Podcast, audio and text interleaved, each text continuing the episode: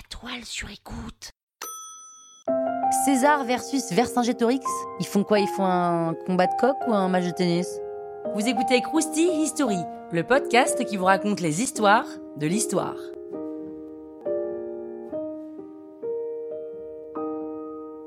Vers moins 50 avant Jésus-Christ, ça fait déjà un moment que les Gaulois et les Romains se connaissent et font du commerce. De vin, de l'huile d'olive, contre du céréal, contre du fer, tout ça.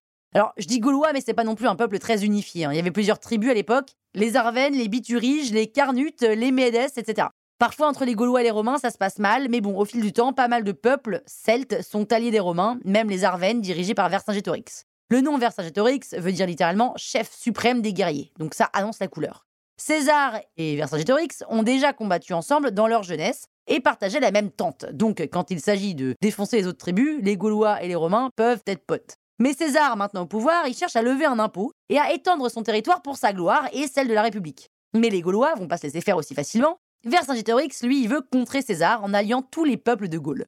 Et ça marche plutôt bien, il arrive à organiser une véritable guérilla, il recourt à la politique de la terre brûlée et arrive à repousser César. Tous les généraux gaulois sont ralliés à Vercingétorix. Par exemple, à la bataille d'Alésia, ça part en vrille. D'ailleurs, même aujourd'hui, hein, personne ne sait vraiment où se trouve Alésia. hein. Voilà, c'est sur la ligne 4, mais à part ça, on ne sait pas. Le Gaulois est particulièrement fier. C'est la défaite pour les Gaulois après 40 jours de siège.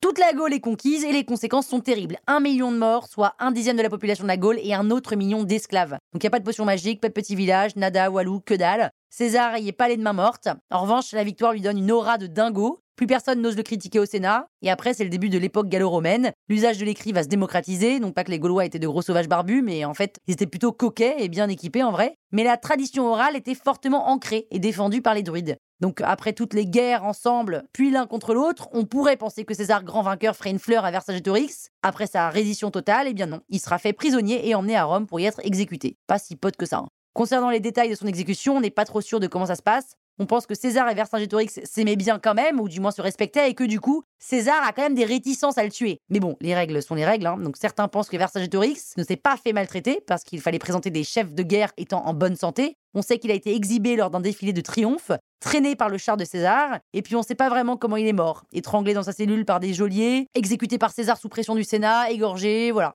Comme quoi, hein, il faut toujours se méfier de ses colocs. Krusty, hein? Sur écoute.